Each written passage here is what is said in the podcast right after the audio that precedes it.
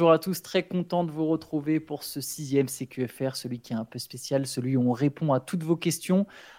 Pas encore de Théo cette semaine, mais Shai est à mes côtés. Shai va répondre aux questions, mais aussi les poser. Shai est multitâche, en plus d'être toujours présent. Donc pas de, pas de Théo en off, mais un, un Shai donc à mes côtés. Et Shai, je vais tout de suite te laisser la parole. Ouais, on va retrouver Théo The Voice prochainement, vous inquiétez pas. Mais du coup, ça explique aussi pourquoi vous, vous ne verrez pas vos, très bons quiz euh, à nouveau. Mais, euh, Théo se, chargera de nous questionner dessus. Euh, on, les garde bien de côté. En tout cas, merci encore. Merci encore pour toutes vos questions, pour tous vos messages. Ils sont toujours très appréciés et très très nombreux. Je suis toujours, étonné de voir la, masse de messages et la fidélité des gens. C'est vraiment cool. Donc merci pour ça et on va commencer avec les questions donc que, j'ai essayé de trier. désolé encore à, ceux dont on ne pourra pas poser la question, mais, voilà, j'ai fait un, petit tri. Première question, question de Cédric. Parmi les joueurs NBA encore en activité, lesquels aimeriez-vous voir tous ensemble pour une même édition du Slam Dunk Contest sur un, sur un All-Star Game? Alors. Euh... Est-ce que tu as hmm. des noms Après, on n'est pas obligé d'en avoir 60. Hein. Chez Don Sharp? Chez Don Sharp, ouais.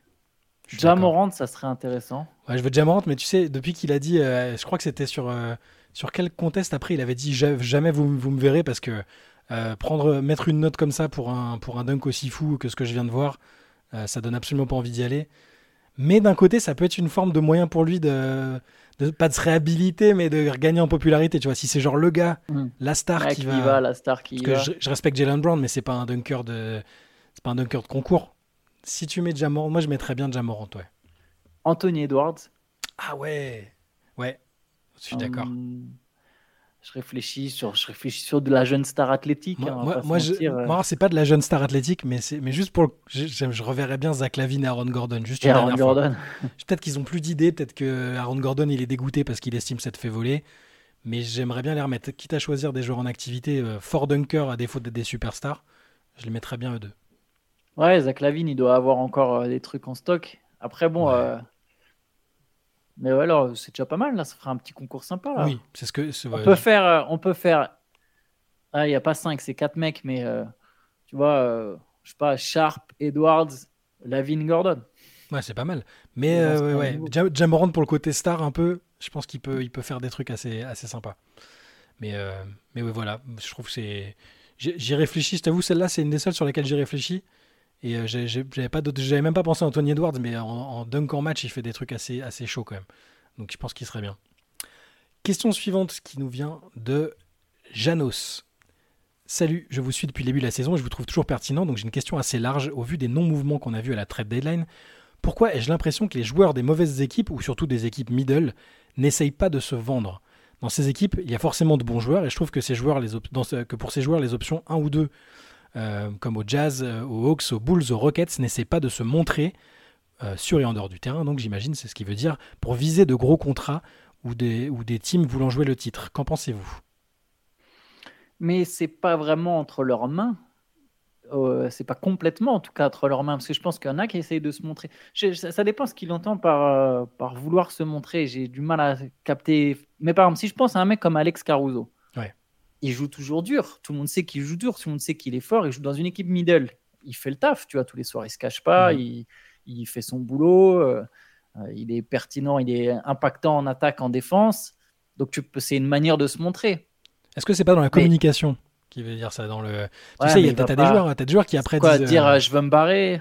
Ou alors non, où je suis, où je suis sous-côté, ou tu sais, vous faire passer des messages via les médias, tu sais. Après, certains joueurs, Caruso, il a déjà participé à des podcasts, mais euh, bon. Mais est-ce que, ça, est-ce que ça va influencer de toute façon la manière Est-ce que tu vas forcément. Parce que derrière, quand je dis c'est pas complètement entre leurs mains, c'est notamment pour euh, se finir dans une meilleure équipe. Si on parle de joueurs faibles, ou enfin de joueurs d'équipe faibles ou middle qui aurait envie de jouer dans une meilleure équipe, il faut que cette meilleure équipe elle ait les assets à proposer. Quand et si je reprends mon exemple de Caruso, bah, il vaut 2, 3 pics, enfin 2 pics, il n'en vaut quand même pas 3, mais si Chicago demande 2 pics, bah, la plupart des équipes vont pas donner 2 pics et, et, te retrouvent un peu bloqué. Et, et, ces équipes middle préfèrent, euh, préfèrent faire ça plus tard. Je pense à un mec comme Kyle Kuzma par exemple c'est un complètement registre complètement différent. Lui, il score, il score avec les Wizards. On voit qu'il score, on voit qu'il est capable de certaines choses, on voit que c'est pas non plus une star, on voit qu'il n'a pas intérêt à être première option dans une équipe. Sa carrière, bah, ça donne les Wizards. Hein. Première option des mm. Wizards, c'était la plus mauvaise équipe de la ligue.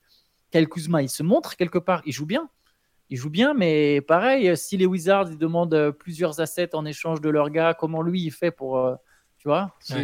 Du coup, je, je saisis pas exactement comment il pourrait, qu'est-ce qu'il pourrait faire. À part ce que tu as dit éventuellement de de parler dans la presse, mais est-ce que ça ferait vraiment changer leur valeur? Est-ce que ça amènerait quelque chose? Je, C'est vrai que ça sous-entendrait que les GM et les responsables des franchises euh, et une révélation en les entendant plus ou en les voyant plus médiatisés quoi.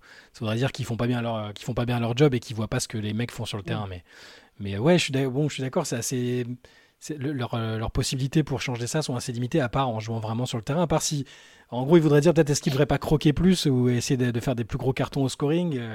après, je sais pas à qui on pourrait penser parce que là, il citait les équipes dans les Houston, Atlanta et compagnie, mais je veux dire, je pense pas que Trey bah, Murray, il a essayé de se montrer. Ouais, voilà, que Dijon Murray ne se montre pas. Enfin, ouais, sur, au moment de la deadline, Dijon Murray s'est particulièrement montré quand même. Il, est, il sortait des matchs en 30 et 10. Enfin, ouais, il a vendu ses services, je pense. Ouais, il y avait un peu de ça quand même. Mais ouais, voilà, ouais, je, je, je, je, je, sais pas trop euh, comment voir ça autrement en fait. Euh. Ça reste le, le, le, truc étalon, ça reste le niveau de jeu que tu as sur le terrain et qui, qui fait réaliser à des équipes qu'elles ont besoin de toi, d'un profil de joueur comme toi. quoi. Et puis de toute façon, en fait, je pense, t'as pas ton tant que t'es pas free agent, t'as pas free agent, t'as pas vraiment ton destin en main, sauf si tu es vraiment une star dans cette ligue. Et dans mm. ce cas-là, tu es en position de demander ton trade un peu quand tu veux, parce que il y a un peu cette idée comme quoi ta franchise, elle te doit quelque chose. On le voit bien. Ça, les stars, elles, quand elles veulent partir, elles partent. Et elles, elles obtiennent pas toujours leur destination préférentielle, mais elles ont quand même un certain contrôle. Mais un joueur, un, bon joueur d'une équipe middle, il a, il a il a très peu de contrôle sur sa carrière au final. Question de Christophe. Alors, je préciser que son message date un petit peu, enfin date du week-end dernier, donc il s'est passé des choses entre temps, notamment la nuit dernière euh, par rapport au moment où on enregistre. Euh, donc il, nous dit Je me suis levé pour, euh, pour regarder le Spurs Lakers donc la dernière fois, et franchement, je m'interroge sur la franchise des Spurs. Ok, les joueurs sont jeunes, mais à part Victor, Victor, je trouve que ça manque vraiment de talent. Le but reste de mettre la balle dans le panier, et ils ne sont quand même pas très doués pour ça. Le système de jeu collectif ne peut pas tout masquer. Qu'est-ce qui s'est passé pour que cette franchise se retrouve avec des joueurs aussi mauvais? Est-ce qu'on ne surestime pas le front office de cette franchise avec une vision romantique franco-française issue des années par cœur? Qu'est-ce qu'ils ont vraiment fait de bien comme choix au final depuis 5 ans, à part perdre des assets? Oh, je trouve. Alors, lis le MOOC Spurs parce que c'est intéressant quand même. On en parle un peu dans le MOOC Spurs. Effectivement, il y a, est-ce que cette, le front office est un peu surestimé? C'est une vraie bonne question.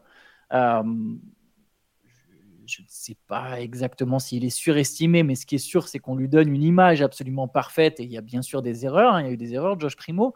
Euh, je pense qu'avec le recul, avoir euh, transféré Kawhi Leonard contre juste un All-Star en échange, c'était pas forcément ce qu'il y avait de mieux, mais ils voulaient poursuivre leur, série. Leur série. C'est-à-dire que Kawhi, t'imagines, aujourd'hui, avec le recul, transfert de Kawhi, ça te rapporte que DeMar DeRozan. Ouais, c'est non, tu vois, un transfert de star, c'est très faible, tu vois. Mais la situation, euh, la situation s'envenimait. Je pense qu'ils se sont dit, ah, oula, ça fait trop. je pense quand même que tu peux récupérer autre chose que ah, oui, DeMar DeRozan. Non, bien sûr. Mais, mais oui, oui, il y avait peut-être volonté que ça se fasse vite. Et surtout, je pense qu'il voulait rester compétitif, d'où l'idée de faire venir un All-Star. Par contre, je me demande si des Rosanne, ils l'ont pas gardé trop longtemps. Hmm. Voilà, je ne vais pas détailler trop ma pensée là-dessus, c'est dans le MOOC. Mais ils ont peut-être gardé des Rosanne trop longtemps, peut-être forcé un peu sur le vouloir rester compétitif. Et, du coup, euh, il n'y a pas eu une vraie reconstruction. En tout cas, elle arrive que maintenant. ce que je veux dire par là, c'est qu'il n'y a pas eu de choix dans les cinq premiers à la draft. Euh, Jérémy Sohan, c'est 9. Keldon Johnson, c'est loin aussi. Devin Vassell, c'est 12, si je dis pas de bêtises, 11 ou 12. Mais par contre, je suis pas d'accord sur les. Enfin, il y a quand même eu des bons choix parce que trouver Vassell en 11e ou 12e pick, c'est une très bonne pioche. Vassell, ça va être un des, je sais pas, 5-6 meilleurs joueurs de sa QV. Je pense ouais, sera plutôt bon. J'ai l'impression que Jérémy Sohan a beaucoup de potentiel. Jérémy Sohan, c'est un mec qui sera. Enfin, beaucoup de potentiel. C'est un mec qui sera intéressant quand il y aura des meilleurs joueurs autour de lui. Je pense que c'est un mec qui ne peut pas toujours élever le niveau d'une équipe faible. Par contre, une équipe forte, il peut élever son niveau de jeu. Mais je, il peut je pense que Christophe fait partie des gens frustrés euh, qui, aimeraient, qui sont conscients du talent de Victor notamment, qui sont conscients de la, du bon travail qui a été fait à San Antonio euh, par le passé et qui auraient aimé que San Antonio soit compétitif tout de suite. Il y a pas mal de gens qui, attendaient les Spurs euh, genre borderline plane. Voilà, c'était sans doute, on a vu au cours de la saison que c'était prématuré. Je pense que ça, ces remarques euh, ces critiques seront valables, encore une fois, on en a déjà parlé, mais seront valables si ça traîne, si pendant 2-3 ans on voit que, le noyau dur choisi par les Spurs n'avance pas, si Vassell ne progresse pas, alors il est en train de progresser, hein, si, Sohan, si, Sohan et Vassell par exemple ne deviennent pas des joueurs vraiment, vraiment bons autour de Victor, là on pourra, je pense qu'on pourra faire l'autopsie, enfin la critique de, de ce qu'ont fait les Spurs ces dernières années. Il y a eu, tu l'as dit, il y a eu des choses, il, y a eu, il, y a eu, des ratés. Hein, euh, est-ce que, est-ce que, est-ce que trader Dijon t'aimerais, tout ça, est-ce que tout ça, ça tu, peux te demander Bah, disons que ça, ça, du coup, le transfert de Dijon t'aimerais, j'ai l'impression c'est un peu une suite de ce truc de pas avoir transféré des Rosanne plus tôt. C'est que du coup, d'un coup, il y a eu une reconstruction un peu, euh, un peu, un peu à l'arrache. Mais honnêtement, il n'y a rien d'inquiétant. Il faut être patient. Je, vais redonner l'exemple. Les Seattle Supersonics de Kevin Durant, la première année, ils gagnent 20 matchs. La deuxième, ils en gagnent 23. Tu, vois ce que je veux dire avec mm. le Thunder? Ça, c'est les deux premières saisons de Kevin Durant en NBA. 20 victoires, 23 victoires. Et derrière, le Thunder a pu drafter bien. 50 wins, 55 wins, il y a eu un bon. Pareil, le Thunder avec, euh, avec chez Gildous Alexander. Première saison, 22 victoires. Deuxième saison, 24 victoires. Aujourd'hui, on voit où, on est au, Il faut être patient, faut être patient. LeBron, il n'a pas fait les playoffs pendant ses deux premières saisons. Ça sert à rien de précipiter le processus. Les équipes qui ont précipité le processus, récentes qui me viennent en tête. Pelicans avec Anthony Davis, ils ont fini par perdre Anthony Davis. Pelicans avec Zion Williamson, on verra ce que ça donne. Ok, ils font les playoffs, mais est-ce qu'aujourd'hui les Pelicans vraiment ils prétendent au titre? Euh, Est-ce que s'ils avaient pris leur temps, ils n'auraient pas pu être. Alors on ne sait pas, c'est un grand si. Puis Zion a eu des problèmes de blessure. Mm. Les Spurs, c'est pas grave qu'ils perdent des matchs, c'est normal. C'est une équipe jeune et je pense qu'il y a quand même du talent. Que Vassell c'est un très bon joueur, que Sohan il a un certain potentiel. Ça va venir. Il y aura un autre pic très haut placé c'est dur la patience. enfin, comment dire ça, a changé avec le temps. Les, gens sont de moins en moins patients et je peux, je peux même pas. C'est difficile de, les blâmer parce que tout va tellement vite euh, euh, dans l'information, dans le sportivement. Donc c'est c'est pas c'est pas illogique que les gens attendent plus de résultats plus rapidement, mais c'est la, patience est toujours une valeur euh, quand même précieuse, je trouve. Regarde, je vais te donner un scénario. Hmm. Ou même les Mavs, d'ailleurs, j'ai pris les Mavs, j'aurais pu prendre les Mavs. Regarde, ok, c'est la première année de Wembanyama. Il vient d'arriver, hein, il vient d'être drafté, on ne sait pas ce qu'il vaut. Les Spurs se disent, OK, il sera fort tout de suite. Je suis pas sûr, au passage, je suis pas sûr, malgré tout son talent, je suis pas sûr que Wembanyama, si là tu le mets dans une équipe forte, mais sans autre All-Star, je suis pas sûr que cette équipe, elle soit en mesure de passer un premier tour de playoff. Je vais même te dire, je pense pas qu'elle soit en hmm. mesure. Donc je vais prendre un exemple. Là, les Spurs, ils ont, ok, ils ont drafté Victor Wembanyama, ils dégagent du monde. Ils dégagent les jeunes. On n'est pas là pour les jeunes, on veut gagner tout de suite. On fait venir Dylan Brooks. On peut pas faire venir de stars, tu vois, parce qu'on va être réaliste. Quelle star va venir On hmm. On peut pas faire venir de star, mais on met plein de bons vétérans autour. On a Dylan Brooks, on a, je sais pas, euh, l'équipe, pas l'effectif des Rockets. On a l'effectif des Rockets, mais avec Wembanyama à la place. C'est solide, mais ça, va, je pense que ça va même pas en playoff en fait. Ouais, tu vois C'est intéressant. De toute façon, la draft de Victor à Houston, ça aurait été intéressant. Et, même si ça va en playoff, ok, ça va en playoff. c'est cool, c'est bien, ça va en playoff, ça sort au premier tour et puis l'année d'après, et l'année d'après aussi, parce que qui progresse un cap Qui passe un cap si t'as pas d'autres jeunes? Qui est le mec qui passe un cap? Que Wembanyama qui devient comme Luka Doncic avec plein de mecs middle autour Et hmm. comment tu fais venir une star dans ce lot? Personne joue en tant que free agent. Qui en tant que free agent va signer aux Spurs? Qui, à part la Marcus Aldridge sur les 30 dernières années, quel, quel free agent a signé aux Spurs à part la Marcus Aldridge? Trouvez-moi un exemple. Gros hmm. free agent, gros star qui dit Ah, moi je vais aller jouer aux Spurs malgré tout le... Et me dites pas, ouais, mais avec Wembanyama, ils voudront peut-être venir. Eh, il y avait Duncan, Ginobili, Parker gagner des titres. Personne venait. Donc qui, là, maintenant, va se dire, ah, je vais signer aux Spurs en tant que free agent? Non, tu as besoin de reconstruire avec ton noyau dur que tu crées. Et pour créer ton noyau dur, il faut drafter. Et pour drafter bien, il faut... tu as plus de chances de drafter des bons joueurs quand tu draftes haut. Donc des fois, faut perdre. Donc c'est un processus, je pense. Voilà, c'est toujours pareil. Si ça dure trop longtemps, on pourra revenir là-dessus dans quelques années. Mais, mais j'ai quand même bon espoir avec ce qu'on a vu récemment que les Spurs euh, affichent une assez nette progression l'année prochaine et peut-être qu'il y aura moins de gens frustrés et déçus de, enfin ouais, qui, qui, espéraient avoir autre chose euh, sur l'année 1 de Victor, je pense. Question suivante, question d'Arnaud. Salut les gars, soyons fous, éclairez-nous sur l'avenir de l'NBA, enfin l'avenir de cette saison hein, vu la question. Euh, donnez-nous vos demi de conf et le champion NBA en l'état actuel avancé de la saison. Un grand merci pour redonner ces lettres de noblesse au journalisme sportif. On n'a pas cette prétention, mais c'est gentil. Vous écoutez en vélo chaque jour, nous donne la pêche, force et honneur. Alors, alors peut-être peut qu'il veut dire finale de conf et champion NBA, je pense, parce que demi, c'est un peu. On va dire finale de conférence, sans forcément développer. si je te demande les finalistes de conférence des deux côtés et, le champion NBA. Mais déjà, je tiens, je tiens à dire que les pronostics, c'est c'est spécial justement. C'est pas vraiment du travail journalistique, si je peux me permettre. Alors on aime bien le faire nous, mais parce qu'il y a tellement de facteurs, tu vois, il faudrait normalement connaître déjà les match-ups. Et le but, c'est pas tant de dire euh, telle équipe va se qualifier, c'est pourquoi plutôt pourquoi telle équipe se qualifierait. Mais bon, je vais quand même. Euh, s'il fallait, s'il fallait être bon pronostiqueur pour être journaliste, je, serais le pire journaliste du monde, je pense. Hein. Je, vais me prêter à l'exercice quand même. Champion, je vais mettre Boston. Mhm. Même si paradoxalement, je suis pas méga convaincu. Finaliste de conférence, je vais mettre Boston, Milwaukee à l'est. Et à l'ouest, je vais mettre Denver, tu vas bien nous mettre tes Clippers, ça fait longtemps. non. Je, non. je pense. Euh, alors attends, j'essaie d'anticiper vite fait. Ouais, je vais mettre Denver, Denver Clippers. Je le savais. Je, pouvais, te le dire que tu allais mettre ça. Allez, vas-y, attends. Euh, je vais mettre Denver champion. Finale de conférence à l'Est, Boston, hmm, Milwaukee. Allez, soyons fous. Ou pas du tout. Euh, et à l'ouest, donc Denver. Euh, très dur à l'ouest. Hein. Très, très dur. Oklahoma City. Voilà. Pas mal, ça me plaît. Voilà Arnaud. Donc euh, c'est absolument pas ce qui va se passer hein, de mon côté, vu que vous connaissez mon, mon niveau en termes de pronostic. Mais écoutez Antoine, c'est peut-être mieux. pas sûr. Oula. Question de Bartman. Alors, il y a un petit message explicatif avant. Je vous écoute en podcast et merci pour la qualité de contenu d'échange. C'est toujours un plaisir de vous écouter et de participer avec vous à distance à vos débats. J'aimerais bien avoir votre avis sur la situation suivante. Ça fait longtemps qu'on parle des stars au travers des stats et c'est de plus en plus présent dans le sens où les stats sont étirés et traités dans tous les sens. Dès qu'on parle d'une star, c'est forcément lié à une perf et on en sort des stats en comparaison avec le passé pour se projeter dans le futur. Les stats les plus marquantes et impressionnantes sont le nombre de points, les rebonds, les passes décisives, les contres et les interceptions, et c'est logique dans un monde où l'on vise le spectacle. Toutefois, sauf si je n'ai rien compris au basket, et dans ce cas, il faudrait que je me remette en question après 20 ans de coaching, sur le terrain, il y a 5 joueurs pour chaque équipe, et pour que la plupart des stars prennent la lumière, il faut forcément que certains autres joueurs travaillent dans l'ombre, et ça leur va bien. Sans parler de stats, qui éliriez-vous sur les trophées ci-dessous? Donc il y en a deux. Meilleur bloqueur d'artilleur, à savoir le joueur qui, sans pour autant faire le plein d'interceptions, arrive à verrouiller le meilleur marqueur adverse et à le limiter drastiquement en attaque, soit parce qu'il n'arrive pas à se démarquer, soit parce qu'il sera tellement bloqué dans ses déplacements qu'il ne fera que prendre des chaudes de merde. Deuxième trophée qu'il nous propose, meilleur soldat d'infanterie en attaque, à savoir le joueur qui ne va pas forcément mettre beaucoup de points ou prendre beaucoup de rebonds, mais va toujours faire en sorte de libérer un joueur qui va potentiellement marquer en allant par exemple poser un écran à l'opposé et continuer sa course pour servir de tour de contrôle et permettre un renversement de jeu.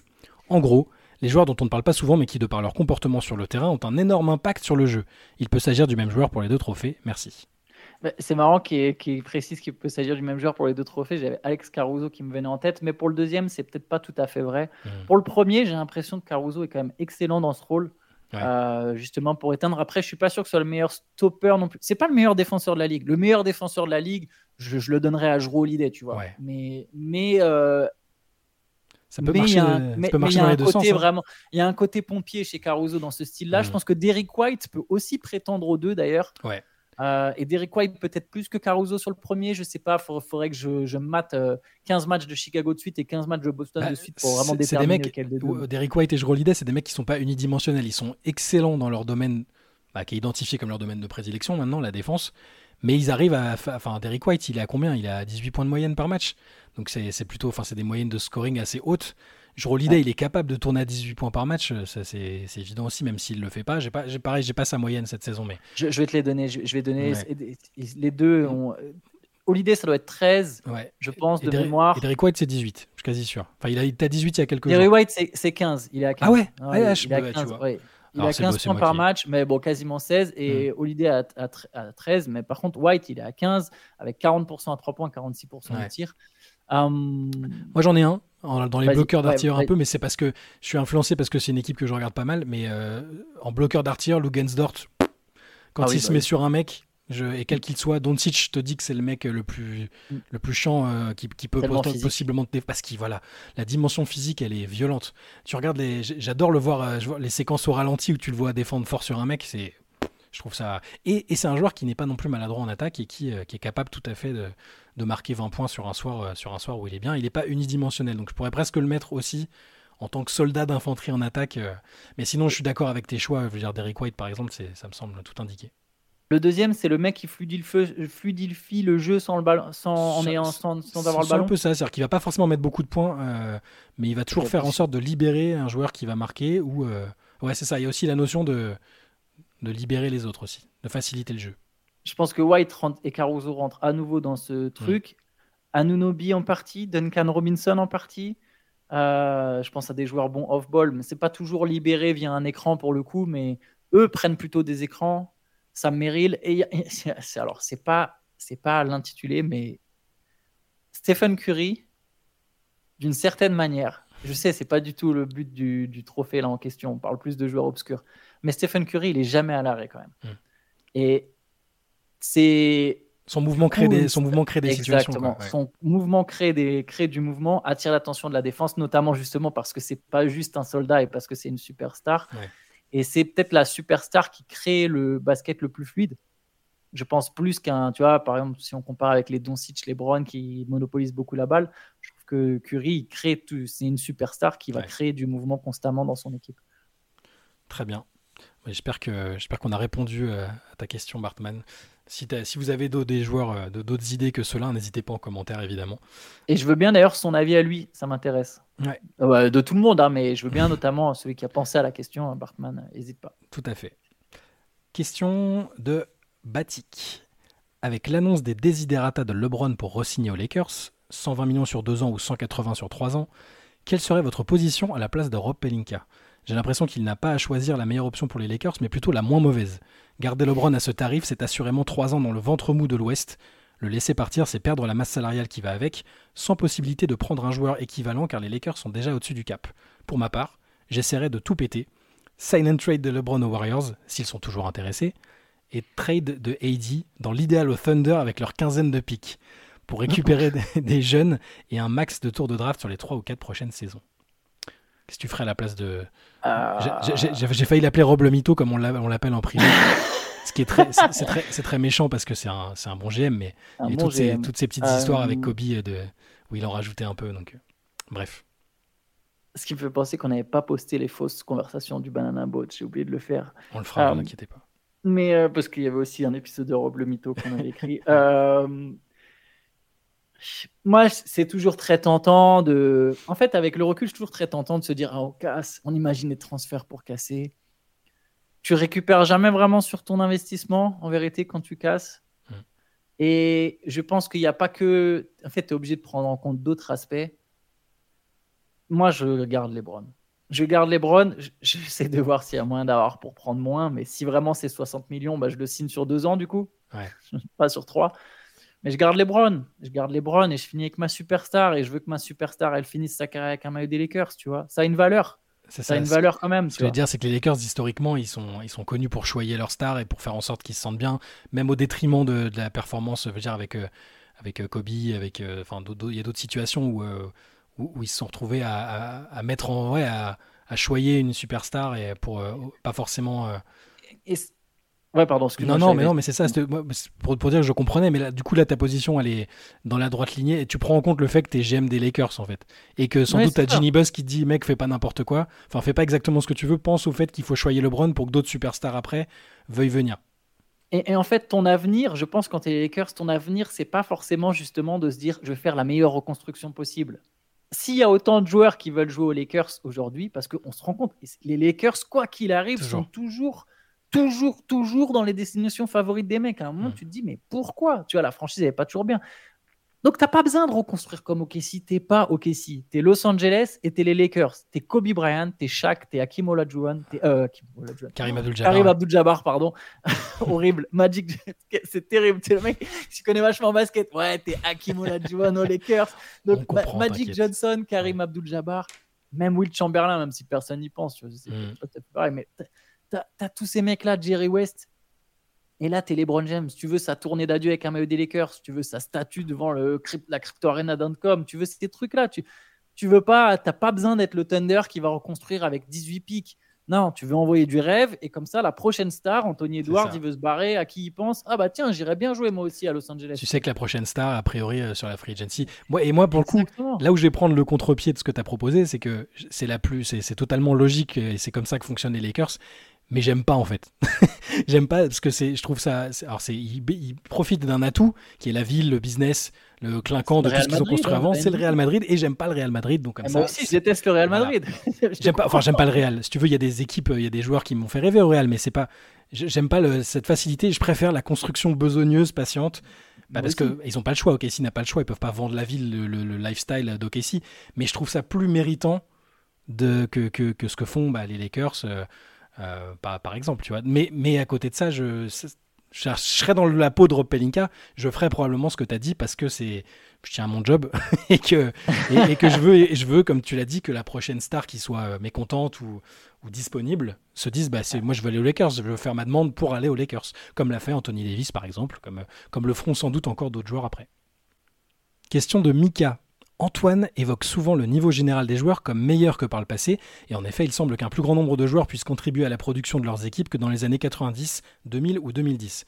Toutefois en regardant les matchs, il apparaît qu'en même temps certains fondamentaux de base, écran retard, passe, et encore il vaut mieux éviter de parler des marchés que même les arbitres ne paraissent pas comprendre, sont très mal maîtrisés par les joueurs. Si j'avance ça, c'est que j'aimerais connaître votre avis sur les déclats de Steve Clifford, sur la formation des joueurs et de ce que cela donne par la suite sur les terrains NBA. Donc euh, je, vais, je, vais te lire, je vais te lire parce que euh, Mika nous a mis la déclaration. La première chose que je regarde chez un joueur, ce sont ses intentions. Si un gars ne fait pas d'écran retard et sprint pour pouvoir recevoir la balle, c'est qu'il ne pense qu'à l'attaque. Malheureusement, tous les joueurs NBA ne peuvent pas avoir la balle dans les mains. Quand vous avez 15, 16 ou 17 ans, vous passez une heure et demie avec un coach individuel pour travailler votre dribble et votre shoot. et ce n'est pas forcément ce dont vous allez avoir besoin pour devenir un bon joueur NBA. La formation aux États-Unis touche le fond. Les jeunes enchaînent les tournois, ils s'entraînent plus et ils n'ont pas les fondamentaux nécessaires quand ils arrivent en NBA. Mais l'aspect le plus important, c'est leur manque d'intelligence de jeu. Ils ne savent pas jouer en équipe et ils ne comprennent pas comment jouer en équipe. Pour réussir en NBA, vous avez besoin de ça plus que tout. Alors, je vais pas. Alors, il, reste, il reste un petit passage vite fait. Les jeunes joueurs n'ont plus aucune connaissance du basket. C'est pour ça qu'on voit des jeunes joueurs qui peuvent tourner à 17 points et 8 rebonds, alors que leurs équipes sont nulles quand ils sont sur le terrain. J'avais pas vu cette déclat de Clifford, tu vois, mais. Elle est magnifique. Euh, quand ils ont 23 ans, ils ne sont plus dans la ligue parce qu'ils n'apportent rien à leur équipe. Mais deux coachs ont été virés, auront payé les pots cassés. C'est la réalité dans laquelle nous sommes. Elle est, elle est forte. Je l'avais pas. Je suis passé à côté de cette déclaration. Elle est, elle est forte. J'aime beaucoup cette déclaration de Steve Clifford. J'avais vu que la fin. J'avais vu que le truc de ouais. on est obligé de faire jouer des mecs draftés en 7-8e position et au moment où ils sortent de la ligue, bah, il y a deux coachs qui ont été virés. J'aime beaucoup ce qui est dit parce que pour moi, ça résume beaucoup le basket américain, mais aussi quelque part les États-Unis. Alors, je vais me lancer dans un grand truc géopolitique, mais il y a une volonté de former l'élite au déprimant de tout le reste. Il y a une volonté c'est pas la première fois que dans un QFR, je lâche le mot capitaliste. On va, me, qualifier de communiste, mais le but, c'est l'argent. Et tu veux créer une star pour qu'elle puisse aller en NBA. Donc, tu crées une star, tu formes une star. Et il a mis le doigt avec coach individuel. Il y a trop de coaching individuel aux États-Unis parce que tu formes ton poulain, tu formes ton bijou. Alors, il passe des heures à faire du travail individuel, du travail individuel, comme il a dit, le dribble, le tir, tout ça. Alors, pour ce qui est des, des des, des marchés, des, des step back. Je vous invite des fois à regarder des pages américaines sur Instagram. Vous allez voir les mecs qui te montrent des super moves. Le gars, il fait quatre pas et euh, tu te dis, mais ok, mais c'est déjà le coach qui te forme individuellement, qui s'est inventé coach individuel. Parce que si t'es pas assez fort pour être ce joueur NBA, mais que t'aimes le basket, eh ben, t'as un avenir. Tu peux être coach individuel aux États-Unis parce qu'il y a plein de gamins ou de parents de gamins qui vont dire, moi, je veux que mon fils, il aille là. Donc, tu te en coach individuel et tu, et tu proposes ce genre de programme. Mais donc, bref, ces mecs-là, ils bossent, ils bossent, ils bossent, et il n'y a pas de volonté de jeu collectif, il y a volonté de former une star. C'est toujours le truc, c'est tu formes une star, tu formes un produit. pour ça que je reviens au capitalisme. Tu formes un produit que tu vends d'abord à un, un, programme AAU et que tu vends ensuite peut-être à une université, que tu vas vendre à des recruteurs et que tu vas vendre en NBA. Et ces mecs-là, j'y pense parce qu'il y avait le match la dernière fois entre les Wizards et les Lakers. Jordan Poole, c'est tellement un bon exemple. Il est ultra doué individuellement, mais il y a plein de fondamentaux qu'il n'a pas. Dans la fin du match contre les Lakers, ça se voit, il fait plein d'erreurs. Tu sais, il sent pas venir, il sent pas le jeu. Il y a des trucs qu'il sent pas. Tu vois, sur la dernière possession, il y a quelques secondes, il veut il y a égalité, il veut gratter à mort les dernières secondes, alors que c'est débile parce que les Lakers, ils attendent juste, ils le laissent, ils savent qu'ils ont encore une faute à faire. Lui, il n'a pas pensé à ça. Bah, juste, ils lui font une faute et derrière, il se retrouve avec une seconde pour tirer sur une remise en jeu, à la place d'avoir lancé son, son action plus tôt pour forcer la faute plus tôt. Tu vois. Des, des, trucs comme ça, des détails, il n'y a pas tout ça, il n'y a pas cet apprentissage. Et ça explique pourquoi le basket américain, tu vois, il y a cette quote de Kevin Durant, je veux qu'on gagne les JO avec 40-50 points d'écart. Ils vont avoir une très belle équipe. D'ailleurs, tu avais raison, Chat, il y aura vraiment une vraie Dream Team. Euh, il y aura une Dream Team aux JO. Je pense qu'ils gagneront les JO. Je suis absolument persuadé qu'ils ne gagneront pas de 40 ou 50 points, sauf s'ils jouent Taïwan ou Philippines ou les Philippines. Mais sinon, euh, il n'y aura pas de victoire de 40 ou 50 dès que ça va jouer des équipes. Euh, et c'est pas pour. Pardon, les Philippines ont pris un pic comme ça. bah, ils ne seront, pas, seront pas là, je crois, hein. quand, ils organisent, pas, ils ne sont pas là normalement. Mais, mais vous avez compris l'idée, quoi. C'est juste que quand ça va à partir des quarts, il n'y aura pas de victoire de 40-50 points. Et je pense même que là, c'est parce qu'ils ont encore une certaine génération, mais le renouvellement n'est pas du tout à leur avantage. Et au contraire, en Europe, non seulement il y a un peu plus de travail individuel qu'avant, du coup, on se retrouve avec des joueurs qui commencent à avoir un potentiel de star parce qu'individuellement, elles savent créer des choses, mais en plus, il y a du jeu collectif. En plus, il y a du jeu collectif à travers le club et les États-Unis. Je pense qu'à un moment, ils vont toucher le fond. À un moment, ils vont se rendre compte, mais tous les meilleurs joueurs dans notre ligue ne sont plus des Américains parce qu'on s'en rapproche de plus en plus. Oui si tu regardes aujourd'hui, les meilleurs joueurs, la plupart déjà, ils sont pas américains. Et il y en a, et, même sur la relève, la relève, tu te dis, mais la relève européenne est plus intéressante que la relève américaine. Donc moi, oui, je suis entièrement d'accord. Désolé, j'ai fait long, hein, mais je suis entièrement d'accord avec, je pense que c'est très, Clifford. C'est très intéressant ce que tu as dit, et qu'un mec comme Clifford qui a, quand même euh, roulé sa bosse dans le paysage américain à tous les niveaux depuis des années, euh, dise ça, et, soit aussi défaitiste alors qu'il est en poste. Euh, voilà, et qu'il a des équipes jeunes, parce qu'il doit en voir lui des mecs comme ça. Voilà, il en a, il en a vu passer.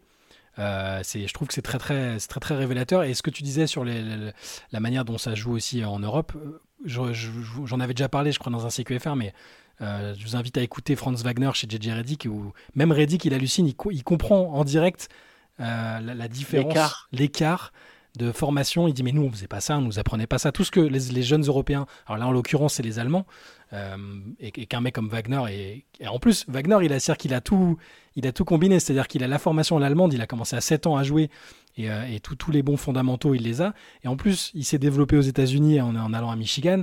Il a, il, a tout, il a du, il a le background FIBA euh, parce qu'il a joué en club pro avant d'aller d'aller aux États-Unis. Il a joué en sélection avec l'Allemagne, donc ça fait des joueurs ultra complets. Et je suis d'accord, à un moment, ça va, la bulle va exploser. Enfin, la bulle dans laquelle vivent les basketteurs américains va exploser. Il y aura toujours des énormes talents, mais attention quand LeBron, KD, Curry seront plus là, qui sont vraiment des joueurs transcendants de, manière générationnelle. Je suis curieux de voir comment ça va se passer et si ce, que, ce dont parle Clifford et plein d'autres gens va pas malheureusement se, se, manifester comme ça et il y aura un énorme vide et ils vont devoir ils vont devoir avoir une autre approche, choisir les bonnes personnes pour euh, à la tête des, bah, de ces différents organismes. Et surtout, ça va être profond. Euh, il va falloir que ce soit mm. très très profond. Il faut rebouleverser tout leur mm. système en fait, mais vraiment de zéro quoi. Limite peut-être même leur manière de voir le sport. Il n'y a mm. pas de sport amateur, tout est lié à travers l'élitisme. Et du coup, tout est lié. Et, et, quand tu te retrouves à faire ça, bah, ça ouvre la porte à vouloir créer juste un produit et pas, et pas des équipes. C'est pour ça qu'ils n'ont aucun fondamental collectif, la plupart. Hein. Les mecs apprennent ça en NBA et en NBA, les coachs, ils n'ont pas vertu à faire ça. Ils n'ont pas 50 trainings, tu vois, il n'y a pas 50 entraînements. C'est mm. cata. Ouais. Mais ouais, c'est intéressant, un sujet intéressant. Très belle question. Je, l'avais pas vu, je l'avais pas vu euh, cette déclat de Clifford. Moi non plus. Question de Sacha. Bonjour à toute l'équipe de Basket Session. Merci beaucoup pour votre travail. Grâce à vous, je peux suivre l'actualité de la NBA et enrichir ma culture basket avec vos podcasts de grande qualité. merci Sacha. Merci beaucoup. Ma, mes questions portent sur la popularité du basket en France. En effet, je suis allé voir le match Nanterre contre Monaco à la Défense Arena. L'ambiance était folle. Seul problème, je ne connaissais aucun joueur de Nanterre, l'équipe que j'étais censé supporter, alors que je peux citer au moins deux joueurs de Détroit ou Washington qui sont les pires équipes de la ligue. D'où ma question. Que pensez-vous de la popularité du basket en France? Que pourrait-on faire pour que le championnat de France et l'Euroleague gagnent en médiatisation? Personnellement, je suis fan de basket, je suis la NBA grâce à vous, mais je ne connais quasiment rien au championnat européen, et je trouve ça dommage, car j'ai l'impression qu'il y a un potentiel énorme malgré tout. Alors, je vais juste commencer par répondre parce que je sais qu'il y, a pas mal de gens qui nous disent Ah, ce serait cool que vous fassiez un format CQFR euh, pour l'Euroleague, même pour le championnat de France. Alors, moi, du coup, je me reconnais un peu dans ce que dit Sacha. C'est-à-dire que je suis, je pense que je, je, connais quand même des joueurs de Nanterre, de Monaco, de Lasvel, enfin de la plupart des équipes françaises, mais, mais mon suivi, il est très très sommaire et je le suis en tant qu'observateur et, fan par d'autres médias qui les traitent parce que je suis pas assez calé que ce soit parce qu'on passe énormément de temps sur l'NBA et, et, en général, mais du coup, moi, j'ai aussi du mal à. C'est une question que je me pose. Qu'est-ce qui, qu'est-ce qui ferait que je m'intéresserais plus que maintenant au championnat français, au, à l'Euroleague Pareil, l'Euroleague, c'est que ça me fait comme la, NFL. Je regarde à partir des playoffs et de, et ou de la finale, tu vois. c'est sans doute triste, enfin, ou du Final Four, mais c'est un peu triste, mais je le constate moi-même. Donc, moi, j'ai pas de réponse à ta question, Sacha, mais peut-être qu'Antoine va nous éclairer. Mais moi, je suis un très mauvais exemple parce que je suis un journaliste basket qui connaît quasiment plus le championnat de France, en fait. J'ai essayé de m'y réintéresser un moment. Quand je vivais dans le mmh. sud, j'ai même, même l'ambition de me dire allez, je peux essayer de suivre un peu Pau, mais c'était quand même deux heures de chez moi, ça faisait un peu long. J'étais allé une fois euh, pour un Pau Asvel et je trouve. Il y, a, il y a beaucoup de potentiel. Je rejoins tout à fait Sacha là-dessus. Je pense que ce potentiel, il est très, très, très mal vendu par la Fédé, si je peux me permettre. Mhm. Euh, alors, ça, va sonner comme une critique pour les gens un peu derrière, mais je pense que souvent, c'est très mal vendu. Il y avait, moi, l'appli LNB, elle est cool, par exemple, parce que tu peux voir tous les matchs gratuits. Je ne sais pas si les gens sont au courant de ça, mais tu peux regarder tous les matchs LNB. j'imagine que c'est encore le cas, c'était le cas l'an dernier. Euh, tu pour te dire, j'ai plus mis les pieds dessus. Donc, a priori, tu as accès à tous les matchs, mais ça fonctionne pas très bien. L'image n'est pas toujours très bien. Alors, euh, je suis désolé pour les mecs qui, qui, bah, qui commentent ou qui bossent dessus, mais j'imagine que c'est pas que de leur faute, qu'il y a sans doute un manque de moyens ou de budget. Je, ça revient au même. Mais c'est pas très bien vendu. Après, c'est vrai que c'est pas toujours facile à vendre certaines. Euh, euh, je, vais. Ah non, je vais être terrible. Ça va être, ça va être comme la, la, Let's Session. mais tu vois, tu vends plus difficilement certaines villes que d'autres. oui, bah, c'est vrai. mais c'est plus compliqué. Euh, je pense que le produit dans l'ensemble, il n'y a pas si longtemps, euh, c'était gratuit de diffuser la Pro A, tu vois, par exemple d'ailleurs au passage, mmh. l'équipe l'équipe 21 ou l'équipe TV, pardon, là, je crois qu'ils n'avaient pas payé pour diffuser, si je dis bien pas de ah, bêtises, c'était gratuit. Je crois que maintenant les droits, ça y est, la, la, toute façon, la LNB, grâce à Wembanyama, euh, enfin, pas que grâce à Wembanyama, grâce aussi au travail des équipes, etc., mais ça va continuer de se développer. On est une ligue où il y a plein de talents. Donc, les Américains, ils commencent à vraiment regarder de ce côté-là, encore plus avec Wembanyama, avec Bilal Koulibaly, là maintenant avec Salin, avec Rizaché. Euh, ça forme des choses. Donc, il y a moyen de construire quelque chose sur la proie. Mais je pense que si c'est. regarde, même nous, pourquoi on ne le traite pas? Parce que c'est pas facile déjà. Parce qu'on ne connaît plus assez on connaît plus assez, mais ça se vend aussi. Euh, ça se vend aussi moins bien, tu vois. Mm. Euh, pourtant, il y a des choses à faire, je pense, parce qu'il peut y avoir des accès. Mais j'ai quand même de l'optimisme. J'ai l'impression que le Paris Basket fait des choses. L'Asvel mm. a fait des choses aussi avec Tony Parker. Monaco, évidemment, avec ses beaux parcours en Euroleague, ça crée quelque chose. Euh, il y a voilà, Nanterre a pas longtemps joué à l'U Arena, si je dis pas de bêtises. Ouais, la Défense Arena maintenant. Mais, mais, mais, le truc, c'est qu'en termes de niveau de jeu, moi, à chaque fois que je regarde, je me dis que ça, joue fort. Le Euroleague, c'est un très gros niveau aussi. Donc, moi, je, sur le, en termes de niveau de jeu et de profil des équipes, j'ai pas trop grand chose à leur dire, à dire de plus que c'est. Ah non, moi, c'était pas sur le niveau de jeu. Tu hein. vois, c'est pour ça. C'est pas du tout. Hein, c'est sur la vente du produit. Hein. Ouais. Vraiment pas sur le niveau. Ça a l'air d'être euh, là qu'il faut chercher, mais parce que sur le niveau, c'est quand même assez excellent. Donc, c'est compliqué. Hein. Je, me demande aussi si on ne doit pas peut-être opérer un virage. Et, je sais que souvent, il y a eu des joueurs qui se plaignaient, des joueurs français qui se plaignaient qu'en France, les jeunes n'ont pas leur place et ont laissé les, mercenaires. Alors, j'imagine que c'est un peu moins le cas. Il faudrait que je reparle avec des joueurs pros. J'en avais parlé euh, il, y a, voilà, il y a quelques années, j'avais parlé à plusieurs joueurs pros de ça. Et il y avait un peu ce côté, bah ouais, en fait, tu es obligé de t'exiler. Euh, euh, plein de mecs qui se sont plaints de ça, tu vois, comparé au championnat espagnol, etc. À 16 piges, t'es fort, tu joues, tu vois. Là, bah, on peut faire venir des mercenaires américains sur un an, boum, on leur donne 40 minutes, ton joueur, il, il joue pas. L'Australie, qui est une ligue nettement moins relevée que la Pro, enfin, qui est moins relevée que la Pro enfin, pardon. La Betclic Elite. Je toujours ça la Pro a vachement misé sur le côté, nous, on attire des jeunes. Et, et, et, voilà. Et eux, ça va être leur tremplin pour la NBA. Je me demande si le championnat français doit pas essayer de trouver, tout en gardant son côté, on veut être compétitif parce qu'on veut quand même un championnat de qualité et on veut des équipes, euh, on veut des équipes qui, performent éventuellement en Euroleague et en Coupe d'Europe, peut aussi donner de plus en plus la place aux jeunes. J'ai l'impression que c'est ce qui se fait de façon un petit peu, en montrant, bah, regardez, nous, on est une vitrine. On est une vitrine de ce qui va se passer en NBA plus tard parce qu'on aura tel, tel, tel talent. Un peu comme l'Australie, mais en mmh. plus fort, je pense. Et du coup, ouais, voilà, essayer de miser vachement sur, euh, bah nous, euh, c'est pas la Ligue 1 qui était la Ligue des. C'est quoi C'est la Ligue des talents? La Ligue des talents, ouais. Et ben voilà, la Betclic Elite, ça pourrait être la Ligue des jeunes talents. Tu vois, Alexandre Sarr, c'est dommage qu'il soit pas dans le championnat français. Tu vois ce que je veux dire? Ouais. Il peut y avoir des petits trucs comme ça. Et c'est lui, c'est sa décision. Il n'y a pas de problème là-dessus, tu vois. Mais c'est ce genre de truc. Il y a des joueurs, il faudrait qu'ils soient chez nous, euh, que, que, le public soit attiré en se disant, bah tiens, je vais regarder cette telle équipe parce que de toute façon, il y a tel talent qui jouera demain en NBA. Et en fait, je commence à connaître les équipes parce que je les vois et je m'y attache et je m'attache à l'histoire de ces équipes et je m'attache à d'autres joueurs, tu vois. Et, c'est ce genre de, peut-être de développement qui. Mais c'est pas facile quand euh, de, cumuler euh, NBA, Euroleague. Ça, ça, reste du temps, tu vois. Et, alors même pas que pour le boulot, hein, mais même en tant que fan, c'est du temps tu vois, si tu es fan de plein d'autres sports, enfin, ça, ça, prend quand même pas mal de temps et d'attention. Donc, euh, mais par contre, je trouve que les gens qui en parlent, euh, que ce soit dans le paysage du journalisme ou, euh, ou les fans, ils sont vraiment. Tu sens que c'est comme une niche un peu, c'est devenu une niche, mais une niche de, de, grande qualité, que ce soit sur le niveau qui est proposé sur le terrain ou, ou le même niveau d'expertise des, des, gens qui en parlent. Ça, il faut, faut, quand même le souligner. Donc, bon, on n'a pas de recette miracle, mais.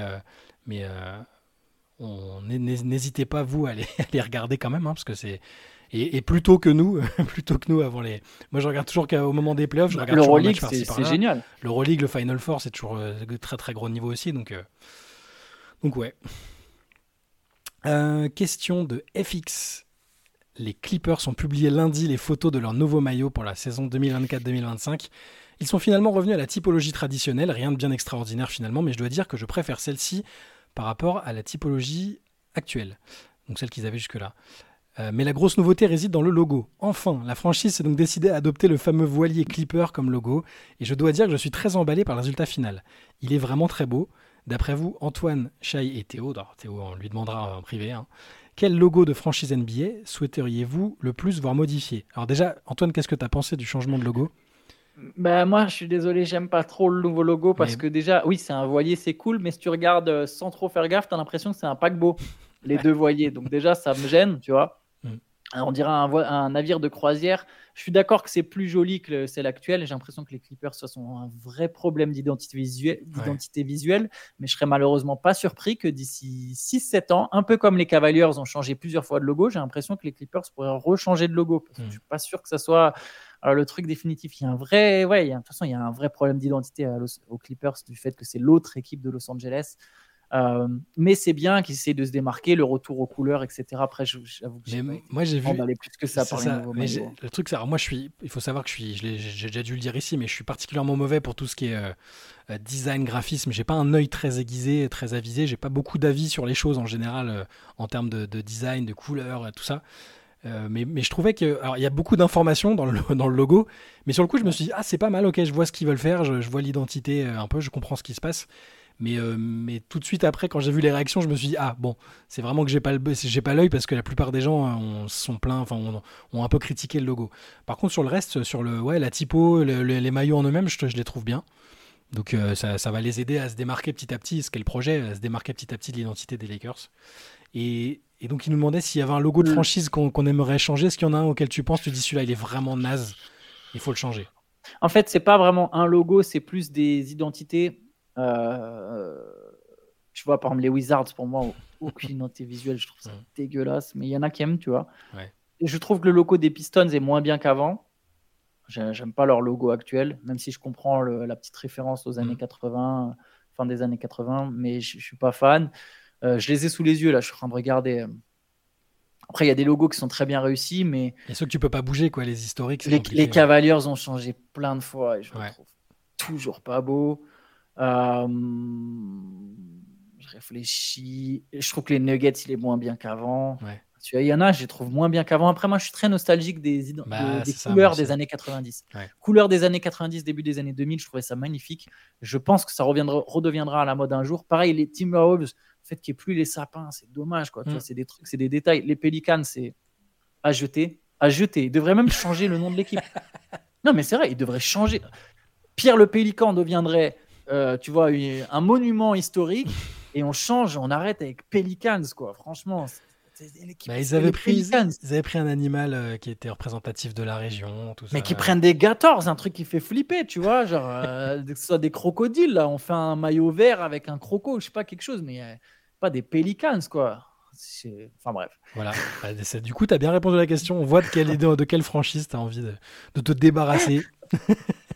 je, trouve, en fait, c'est une ville trop stylée, New Orleans, tu vois. Il y a un effectif intéressant, kiffant. Il y a Zion qui est quand même une superstar qui peut vachement faire vibrer. Et les mecs s'appellent les Pelicans. Ils ont des maillots moches.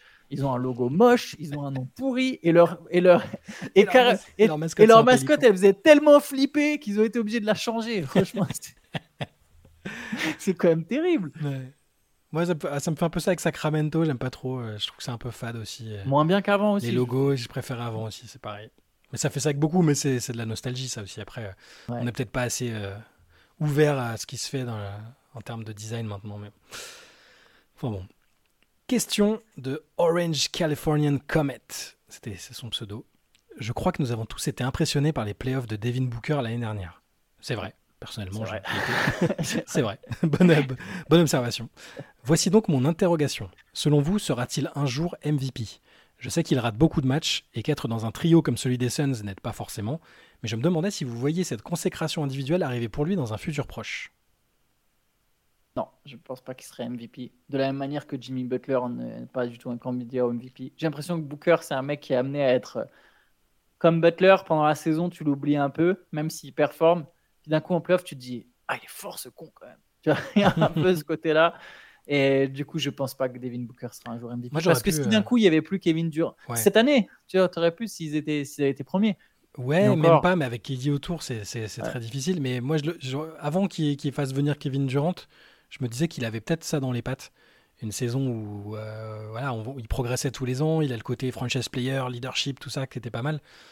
Maintenant, par contre, ouais, j'ai plus de mal à le voir. Et il a été tellement fort en playoff que ça peut peut-être devenir le nouveau tueur des playoffs euh, à l'avenir s'il si, nous remontre ça cette année. Ce qui n'est pas garanti. Il faut déjà qu'il se qualifie pour les playoffs. Il faut déjà qu'ils y performent. Mais euh, Ouais, pour répondre à ta question, euh, ouais, je pense qu'on est d'accord pour dire que dans un futur proche, en tout cas, à moins que KD euh, se barre rapidement, ce qui ne me semble pas devoir être le cas, je, je, moi, je pense pas que Booker sera, sera MVP de saison régulière en tout cas. Ça peut par contre tout à fait être un MVP des finales si Phoenix euh, est champion. Il a plus la tête du MVP des finales que MVP de, de saison régulière. Qu'est-ce qu'on a? En a encore une petite ou deux Question de Samuel. Salut la team basket session. Ma question concerne les Toronto Raptors et en particulier Masai Ujiri. Ne pensez-vous pas que cette vague sur laquelle il surfe depuis ce fameux move pour Kawhi et le titre de 2019 a assez duré? Il a énormément de crédit depuis cet épisode et demeure très peu critiqué par les médias. Il n'empêche que les Raptors ne semblent pas du tout savoir où ils vont depuis plusieurs saisons et je pense qu'il faut commencer à remettre en question sa capacité à remettre la franchise sur le droit chemin. Qu'en pensez-vous? Merci pour vos, pour vos podcasts, je vous écoute tous les jours avec beaucoup d'attention et j'adore vos discussions. Alors, je suis assez d'accord. Je ne sais pas si je me montrerai aussi critique, mais je suis d'accord que les Raptors n'ont pas de direction claire et on ne sait pas trop ce qu'ils font. Ça fait leurs deux dernières euh, trade deadlines cette année et celle d'avant. Mm. Pour moi, c'est des mystères euh, total, mystère total. Mais euh, par contre, ils ont quand même drafté Scotty Barnes. Mm. Ils ont quand même réussi à faire venir des jeunes qui peut-être resteront. RJ Barrett, c'est un jeune Canadien, il joue à Toronto. Maintenant, pourquoi son image, euh, l'image de Masai Ujiri, c'est qu'on va pas se mentir, hein, je vais revenir au truc, mais les médias américains, ils en ont rien à secouer des Raptors. Je parle des médias américains, là. Les médias des États-Unis, ils en ont rien à carrer de ce qui se passe à Toronto. Hein, que le, là, demain, il peut couler la franchise. Euh, les mecs, ils, ça leur en touche une sans faire bouger l'autre. C'est pas un sujet qui vend auprès du public américain. Et même nous, en France, c'est pas une franchise qui fait forcément vibrer. On sait que les franchises un peu milieu de tableau. Alors, les Raptors ont leur base de fans. Hein. Il y a eu Vince Carter, il y a eu Demar DeRozan. Euh, ça, ça, a fait vibrer euh, certains, plein de fans de basket, mais c'est pas une franchise qui vend beaucoup médiatiquement. Donc, de toute façon, parler de Masai Ujiri, critiquer ou mettre en avant les... ce qu'a fait Masai Ujiri, ça va vraiment plaire qu'à une niche de niche. Là, on parlait de la niche pour la, pour, pour, la JP, la, la, la Elite, la Elite. C'est pareil, les fans des Raptors, tu vois, ça. Moi, je, je, suis presque étonné qu'ils soient encore là, mais pas parce que je le trouve incompétent. C'était un excellent GM à Denver, c'est un très bon GM à Toronto. Euh, je suis étonné parce qu'il y a eu tellement de rumeurs à un moment. C'était le gars qui était en vogue hein, quand même. Après le coup de Kawhi et tout. Et, tous les jours, il y avait ah, les Knicks vont faire une offre défiant toute, toute concurrence sur le plan salarial. Il y avait d'autres franchises qui étaient sur le coup. Et j'ai Il a peut-être perdu ça. Il a peut-être perdu ça du coup, par contre. Ouais, peut-être. En, restant à Toronto, quelle que soit la raison pour laquelle il ne soit pas allé ailleurs, parce que, enfin, je veux dire, il y a eu des ouvertures de postes euh, partout. Hein en NBA quasiment depuis le titre 2019. Il aurait très bien pu finir GM dans n'importe quelle euh, plus grosse franchise, plus médiatisée. Euh, je pensais à New York parce que c'était vraiment une rumeur à un moment. Et je suis euh, presque encore étonné qu'il soit là. Donc c'est pour ça que j'ai du mal à analyser ce qu'il fait. Au début, je me suis dit, bon, ce qu'il fait, c'est juste que c'est un gars qui, qui sait qu'il va pas rester très longtemps et qu'à la moindre opportunité, il va se barrer. Donc il fait pas de, il veut pas faire de, de dinguerie. Et au final, il est toujours là. Et j'ai toujours du mal à comprendre quel. Donc, Scotty Barnes est là, je le trouve très bon, mais je ne sais pas quel est son, son potentiel, son plafond. Est-ce que c'est est -ce c'est une superstar Est-ce que Je pense que c'est un All-Star, on l'a vu. C'est un très très bon joueur qui me surprend euh, presque de jour en jour. Je trouve qu'il fait des choses auxquelles je ne m'attendais pas. Mais, mais je ne sais pas si c'est la superstar sur laquelle tu reconstruis, autour de laquelle tu reconstruis. Et donc, ça me laisse un peu sceptique parce que Là, eux, ils sont toujours plus ou moins en course pour jouer le play-in, on est d'accord ils vont, ils sont pas partis pour du tout tanking en étant un peu loin, quoi. Tout en étant un peu loin, et ils sont pas partis pour du tanking pur et dur, même pour les saisons suivantes. Ça a pas l'air d'être euh, le projet. Donc je, oui, je, je, suis intrigué. Et par contre, tu as, expliqué la, les raisons pour lesquelles il est épargné ou, très, ou peu critiqué publiquement, parce que tu vas pas voir, euh, tu vas pas voir Stephen A. Smith euh, faire une diatribe euh, contre, enfin tout, tout, un segment de son émission sur Masai Ujiri, parce que c'est pas ça qui va faire vendre. Il a besoin de parler de LeBron, il a besoin de parler de Wembanyama, des choses comme ça. Donc c'est aussi pour ça que ça s'explique comme tu l'as dit. J'ai quelque chose à rajouter là-dessus d'ailleurs. Sur la mauvaise gestion de Toronto, pour moi, tu as, tout à fait raison. C'est une équipe qui peut pas vraiment tanker. Il y a un truc intéressant, ils ont donc envoyé un pic à San Antonio pour récupérer Jacob Potel. Mmh. Les Spurs, on parlait des Spurs tout à l'heure, de la reconstruction. San Antonio peut avoir peut-être le troisième choix de la prochaine draft. si Toronto venait à avoir le septième choix, il reviendrait aux Spurs. San Antonio aurait le troisième et le septième choix de la draft. Mmh. Potentiellement deux très bons jeunes que tu ajoutes à cet effectif avec Wembanyama. Et là, dans 2-3 ans, la reconstruction, c'est quelque chose potentiellement Wembanyama, Vassell, Sohan, Jones et deux autres mecs que tu as draftés dans le top 10 de la draft. Ou un, euh, ou un, trade. Mais bon, ça, on le, voit, on le, voit, de moins en moins comme ça. Ou un trade, effectivement, mais un trade de ton pic mhm. pour avoir un autre joueur, même si je trouve ça souvent moins intéressant. Mais tout ça pour dire que Toronto, effectivement, a transféré des pics. Hein. Le pic 2024, 2025, 2026, selon celui qui sera envoyé, il reviendra à Toronto, à, San Antonio. Après, ils ont leur futur pic à eux. Euh, mais, mais, voilà, les Raptors vont potentiellement à un moment donner un, pic intéressant aux Spurs. Euh, et non pas, euh, comme toi, je pense que Scotty Barnes, n'est pas forcément la future superstar. Faut avoir ça, peut être un lieutenant parfait autour d'une star, mais il faut trouver la star en question. Après, peut-être qu'on se trompe, hein, peut-être que c'est un joueur qui sera effectivement. J'aime bien le gars. Il, progresse fort, il progresse fort depuis qu'il est là. Il y a eu cette deuxième saison où on s'est dit est-ce qu'il est pas en train de stagner, mais là, il, bon, le, sa, sélection au Star Game n'est pas du tout, pas du tout usurpée. Hein. Franchement, oui, clairement. C'est un très beau joueur. Mais ouais, bah pour, euh, voilà, pour, euh, voilà pour Masai et, les Raptors. On va voir ce que ça donnera, ce que ça donnera dans les saisons qui viennent, si ça va tanker au bout d'un moment, si Masai va rester, c'est pas sûr. Après, il bosse beaucoup parce que l'année dernière, à chaque fois que je suis allé voir euh, Paris Basket ou, ou à Boulogne, deux fois j'ai vu, enfin j'ai vu Ujiri deux fois dans la salle observer des joueurs, donc je pense qu'il taffe quand même quoi. Il fait, il fait le job et il, il se voit peut-être pas ailleurs, alors qu'à un moment je pensais vraiment que vu que c'était le gars en vogue, qu'il allait, qu'il allait partir. Euh, pour finir, j'avais envie de lire ce petit message de Alika, Alika Villedmont, notre ami qui nous fait toujours des montages exceptionnels euh, par mail et qui a toujours des, remarques marrantes et intéressantes. Donc c'est plus un message qu'une question, mais j'ai trouvé ça tellement cool que je pouvais le lire. Dans le prolongement du duel Sabrina versus euh, Stephen Curry, quelques commentaires ont fleuri sur les réseaux sociaux, du genre une équipe de garçons de N3 battrait les Aces de Las Vegas. Je me permets d'apporter ma modeste contribution à ce débat aussi utile que nécessaire. Naoya Inoue, boxeur d'un mètre 62 pour 49 kg, est l'actuel champion du monde de la catégorie des supercoques. S'il boxait contre un Mike Tyson dans son prime, c'est qui qui gagnerait Hein Hein? Là, il ferait moins le malin, le petit Naoya. Dans la même veine, l'affirmation suivante n'a aucun intérêt. Embiid est plus fort que Jokic car il l'écrabouillerait en 1 contre 1. Cette comparaison n'est pas pertinente, précisément parce qu'en duel en 1 contre 1, ce n'est pas du basket. Ce, ce qui fait la quintessence d'un Jokic, c'est sa gravité, son playmaking, sa capacité à faire des passes. Dans un 1 contre 1, c'est un peu compliqué de faire des passes, il met entre parenthèses. Cela n'empêche qu'on puisse encore comparer Jokic et Embiid pour se demander qui est le meilleur basketteur. Encore faut-il se construire une bonne grille d'analyse pour effectuer cette comparaison de manière pertinente. De même, il n'est pas idiot de se demander qui de Sabrina ou de Stephen est un meilleur shooter, ou même qui des deux est un meilleur basketteur. Mais là encore, il faut se construire une bonne grille d'analyse. Voilà, vu qu'il nous envoie plein de messages, plein de montages sympas, je voulais lire son message parce que je le trouve, euh, je trouve intéressant, toujours ces besoins de comparaison et ces comparaisons inappropriées que, que le débat parfois nous impose. Euh, vu de l'actualité. Ouais, bah, de toute façon, en fait, je pense que la nature humaine, quoi. On a un peu ce truc de toujours vouloir euh, des fois, pour mettre en contexte, comme on ne sait pas toujours le faire, on, passe à travers des comparaisons. Puis des fois, c'est utile. Ça peut être intéressant de comparer. En fait, comparer, c'est intéressant si on sait le faire correctement. Je pense qu'il y a plusieurs, plusieurs manières de comparer. Bah c'est ça, c'est un peu ça, je trouve. Le, le, but de son message, c'est un peu ça aussi, parce que on dit il n'y a même pas besoin là, de faire euh, femme-homme, mais tu prends le boxeur d'un mètre 62 de la catégorie qui n'est pas mm. la même, euh, contre, un, contre un lourd. Bah, c'est pas et au basket c'est ça tu fais un, un contrat entre un joueur deux, joueurs qui n'ont strictement rien à voir l'intérêt est quand même limité tu vois et du coup tu sors de la définition du basket en lui-même qui est un sport euh, collectif et qui est donc euh, voilà je, trouvais je trouvais son sa, sa, remarque intéressante.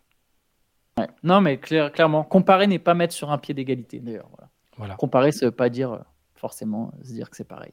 Très bonne, très, bonne, très bonne conclusion, je pense. On peut s'arrêter là pour cette semaine. merci, bah, merci à tous pour toutes ces merci, voilà, exactement. Merci beaucoup. Continuez de les envoyer un cqfr.reverse.gmail.com. Euh, la semaine prochaine, on devrait récupérer Théo. Ouais, envoyez, euh, masse de questions comme ça, c'est Théo qui les récupère et qui en a plein, plein, plein à ouvrir et à, trier. Exactement. Exactement. Et du coup, on se fera peut-être un petit quiz à la fin la semaine prochaine. Bah, merci à tous. Puis passez un bon week-end et on se retrouve lundi. Bon week-end. Ciao, ciao.